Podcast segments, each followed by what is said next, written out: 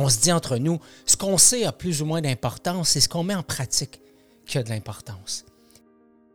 La leçon s'est présentée, le maître s'est présenté, mais moi, comme élève, j'ai pas toujours été bon. Il y a plein de moments où je me suis dit, ah, je le sais. Ce que je me disais dans ces moments-là, c'était, ben, je souhaite que le contexte ou que mon environnement change.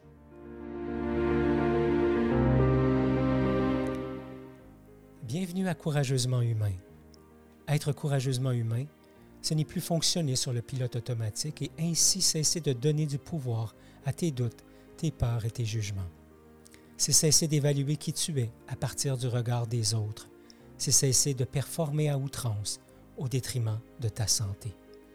Être courageusement humain, c'est danser avec la vie en étant conscient de ton état physique, émotionnel et mental c'est aussi d'oser être soi, même quand les autres regardent, dans le but de passer des relations accessoires au dialogue authentique.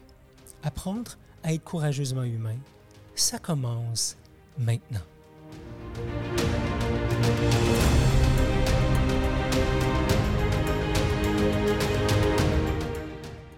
Comment se fait-il que je revis sans cesse les mêmes choses? Comment m'assurer de ne pas avoir l'impression d'être constamment en train de recommencer. C'est l'impression de revivre sans cesse le jour de la marmotte. Bonjour et bienvenue à cet épisode. C'est Ghislain Lévesque, l'initiateur du mouvement Courageusement Humain. Si tu es là pour la première fois, je veux te dire bienvenue et j'espère que tu te sentiras à la maison avec nous. Et si tu es là depuis un certain temps, peut-être même depuis le début, je veux te dire merci Merci d'être là et merci d'être fidèle au poste, comme on dit. Donc, l'épisode d'aujourd'hui, apprendre est un choix. Parce que apprendre, ça n'arrive pas par accident, ça n'arrive pas par hasard.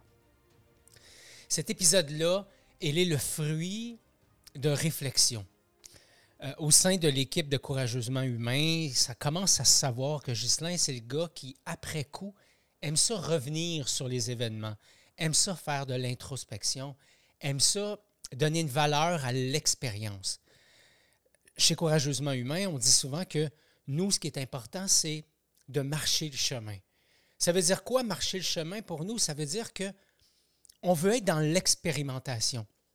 On se dit entre nous, ce qu'on sait a plus ou moins d'importance, c'est ce qu'on met en pratique qui a de l'importance. Il y a eu le sommet Courageusement Humain en mars dernier. Euh, suite au, euh, sommet, moi, je suis parti en vacances avec, euh, avec mon amoureuse, avec José, et je suis tombé dans une, dans, dans, une période d'épuisement. Je dis ça comme ça, puis en réalité, je ne suis pas tombé dans une période d'épuisement après le sommet. J'ai construit cette période d'épuisement-là bien avant le, le sommet. Et je me suis retrouvé avec une grande fatigue, surtout une grande fatigue mentale.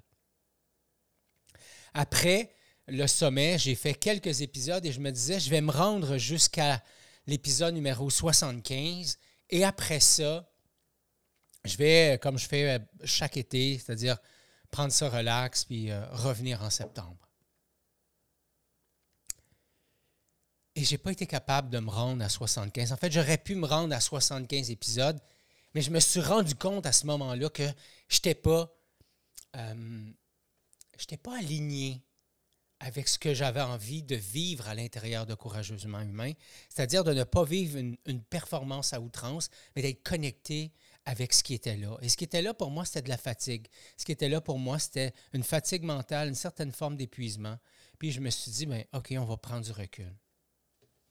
Plus récemment, on a tenu un événement, premier événement en présentiel, en live à Grimby, rive sud de Québec, euh, de, Montréal, pardon, euh, dans les cantons de l'Est, euh, dans l'Estrie, bref, à, cheval entre les deux. donc, c'est pas mal loin de la rive sud de Montréal pour ceux qui connaissent le coin. Là, je suis désolé de vous avoir induit en erreur, mais c'est dans les cantons de l'Est, Estrie.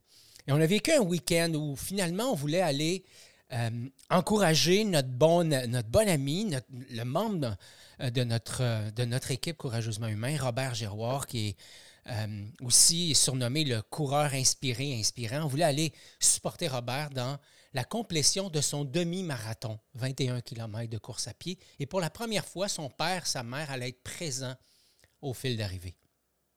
Et on faisait ça dans un format un peu différent parce qu'on invitait la communauté à venir courir et marcher. Moi, je l'ai marché, il y en a qui l'ont couru. Et euh, ça a été vraiment génial. On a des gens qui sont venus nous voir. Euh, merci à Lynn, merci à Sylvain, merci à Caroline, merci à Glenn euh, d'être passé nous voir. Et le week-end d'avant, on avait fait quelque chose à Québec et Nathalie et Richard sont venus nous voir aussi. Donc, merci à tous ceux qui se déplacent pour venir nous rejoindre. Et c'était le fun de vous rencontrer. Et suite à ça, ben moi, j'ai eu le même réflexe, le même réflexe que j'ai eu après le sommet Courageusement Humain. J'ai écrit à certains membres de l'équipe pour dire ben voici le constat que je fais, voici ce que je pense, voici ce que j'observe, voici ce qui est là pour moi. C'est pour cette raison-là, d'ailleurs, que je vous raconte ces deux événements-là.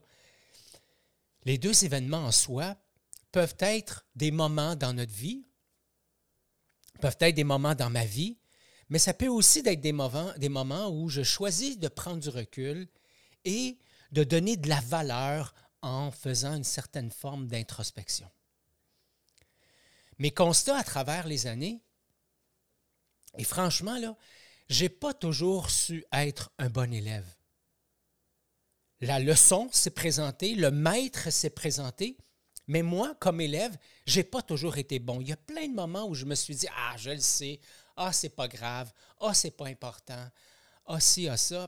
Et finalement, je tirais pas avantage de ces situations-là, que ce soit dans mes relations amoureuses, que ce soit dans ma façon de me remettre en forme, que ce soit dans ma façon d'entrer en relation avec les autres, que ce soit dans ma façon de me déployer sur le plan professionnel dans mes emplois antérieurs, etc.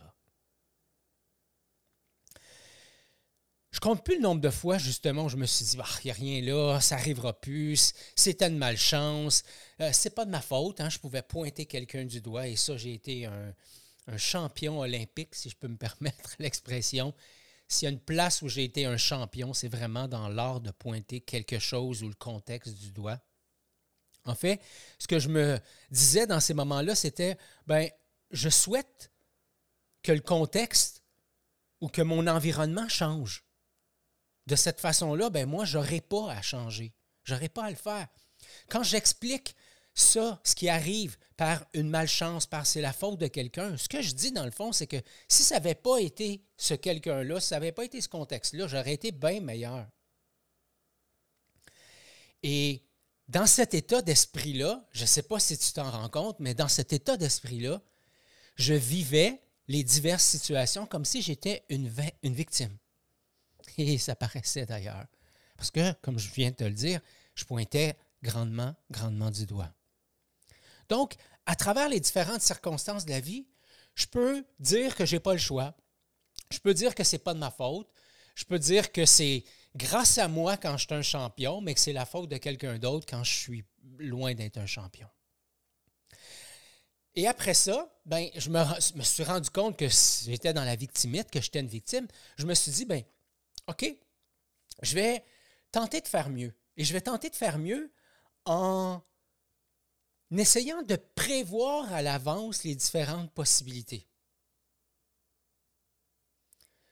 Et s'il arrivait ceci, ou encore s'il arrivait cela, donc je me disais, OK, bon, ben, qu'est-ce que je dois prévoir? Comment je dois, je, dois-je m'organiser? Qu'est-ce que je dois prévoir à l'avance? Et surtout, qu'est-ce que je dois contrôler à l'avance? J'ai tenté de prévoir, j'ai même tenté de prédire, un peu comme si j'avais une boule de cristal. Hein? Juste, c'est sa boule de cristal. Mais en réalité, ce qui se passait, c'est que j'essayais de contrôler les événements.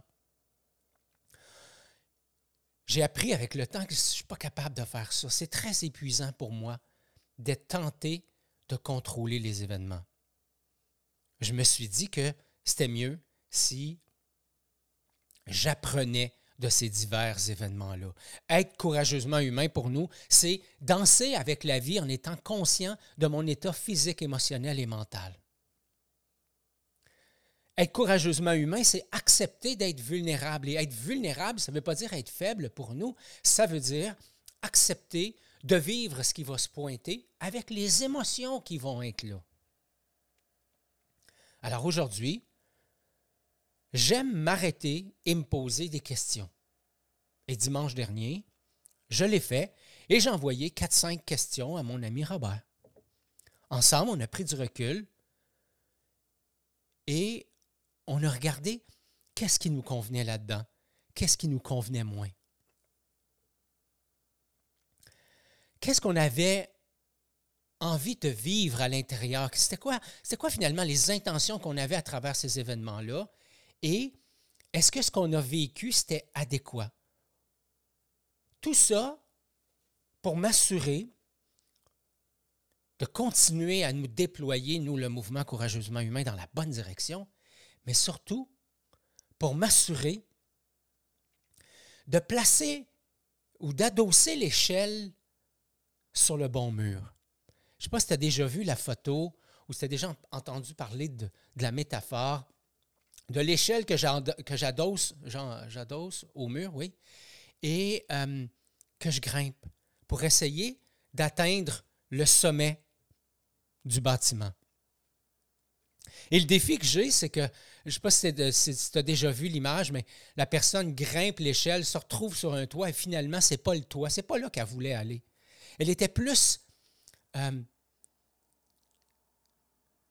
elle plaçait davantage son attention, j'allais dire elle était plus focusée, mais je sais que ce n'est pas un terme français.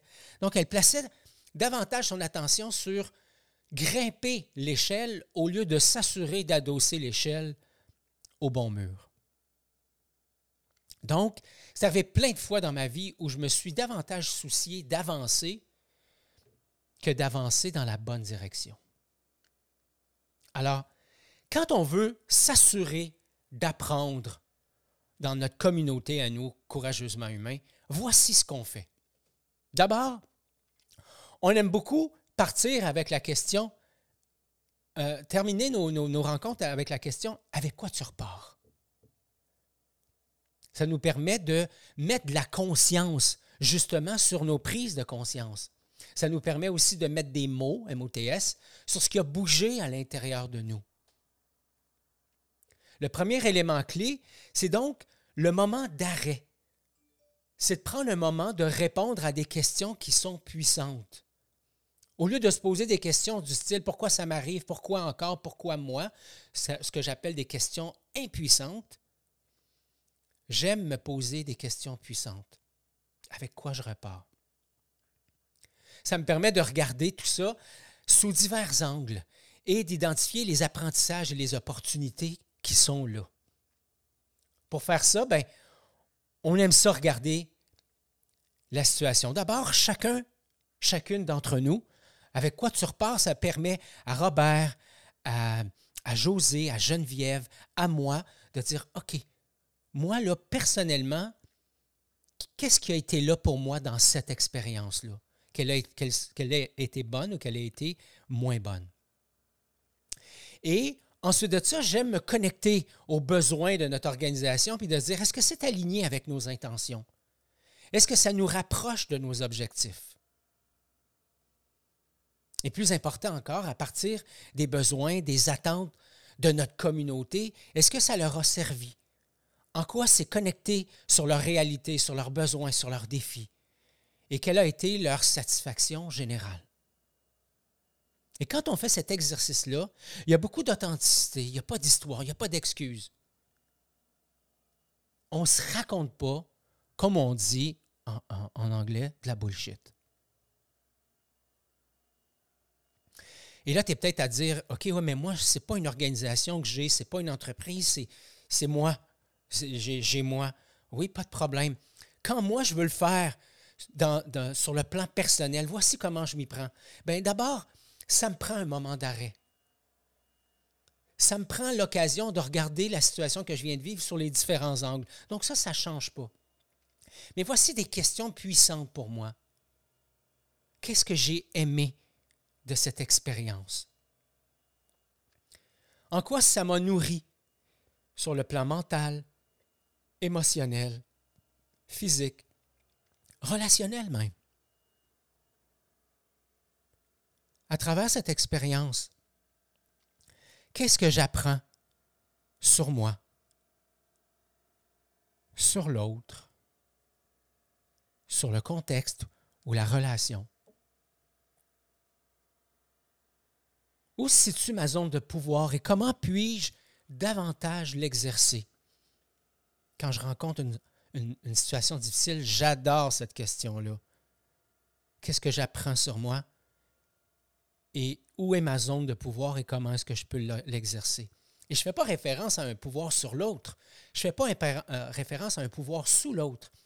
Je fais référence à un pouvoir avec l'autre. Et la question que j'aime grandement me poser, tu l'as probablement déjà entendu si tu as euh, écouté d'autres épisodes, surtout quand j'ai raconté ce, qui, euh, ce que j'ai vécu en Inde. C'est quoi le cadeau là-dedans pour toi, Gis? C'est quoi le cadeau là-dedans pour toi, Gis? Et le plus difficile, c'est d'accepter les choses exactement comme elles sont, pas comme je, pas comme je voudrais qu'elles soient, pas pire qu'elles sont réellement, mais de les voir réellement comme elles le sont. Et ça, pour moi, ça s'appelle de l'authenticité, ça s'appelle de l'ouverture et ça s'appelle de la vérité. En résumé, donc, apprendre, c'est un choix. Ça n'arrive pas par accident. Ce n'est pas le nombre de fois que tu as fait quelque chose qui compte, c'est le nombre de fois où tu as accepté d'apprendre du processus d'apprentissage. Parce qu'il y a une grande différence entre avoir 20 ans d'expérience et avoir un an d'expérience répétée 20 fois. Apprendre, ça nécessite du temps, de la douceur, de la compassion. De la douceur parce que j'avancerai peut-être pas au rythme que je veux. De la compassion parce que je ne serai pas toujours bon. Ça ne va pas toujours bien aller. Et surtout, apprendre, ça nécessite de garder en vue la direction, les raisons et d'y ajouter de la volonté, de l'audace et du plaisir. Apprendre, c'est un choix. Ça n'arrive pas par accident. Si tu veux avoir les liens de l'épisode en cours, courageusementhumain.com barre oblique 072 pour 72e épisode. Et nous redémarrons très bientôt lors du dialogue le lundi soir. Donc, si tu veux avoir des informations, courageusementhumain.com barre oblique ART du dialogue.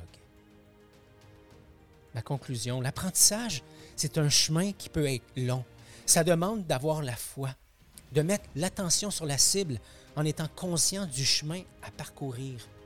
Car l'expression dit, ce n'est pas la destination qui rend heureux, mais le chemin que j'emprunte pour m'y rendre.